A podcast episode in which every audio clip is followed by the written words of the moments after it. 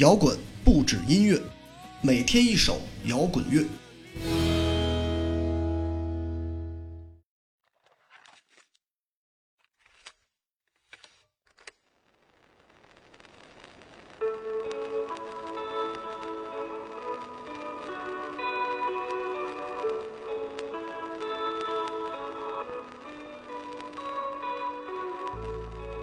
小节目断断续续的又一次回归，刺猬乐队《火车驶向云外，梦安魂于九霄》，这是我记忆里第一次所谓的跟潮流吧，因为这首歌正是在当下热门的乐队综艺节目里带火的。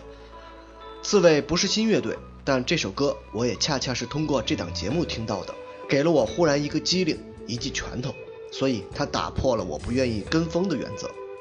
好的音乐有它的价值，我愿意为它破例。我似乎已经很多年没有听过刺猬乐队的音乐。事实上，在十多年前我就已经知道了这支乐队，甚至还和子健在朋友的店里有过短暂的交流。但那个时候的刺猬音乐以英文为主，所以并不是我特别热衷的一类。尽管他们的音乐本身我还挺喜欢，不过我有一种偏执的狭隘的审美观。中国乐队可以用英文做音乐，但那只是部分。如果所有的歌都是英文，甚至会让我对这支乐队的动机产生怀疑。为了潮，为了酷，而不是真正发自内心的。有什么样的语言还能让你觉得它比母语用起来还要熟练呢？所以在很长一段时间内，尽管我总会陆陆续续听到刺猬的名字，但却一直并不是特别的关注。直到乐队的夏天，直到这首火车驶向云外，我必须承认，这是近年来我在摇滚乐队身上看到最好的歌词。它也讲究押韵，充满了对仗的仪式感。但是最重要的就是歌词里透出的那种沮丧和希望的混杂。我那些烂曲流窜九州这样的自嘲，真正让摇滚乐那种自省的一面表现了出来。而不是只停留在热血、青春或者口号之上。当然，歌词服务于音乐。一支从 grunge 风格走出来的乐队，在保留了 grunge 足够粗粝、躁动、粘稠之上，加入了合成器的部分，让整首音乐保留了足够的摇滚乐的味道，但也没有停留在单纯的传统摇滚乐之上。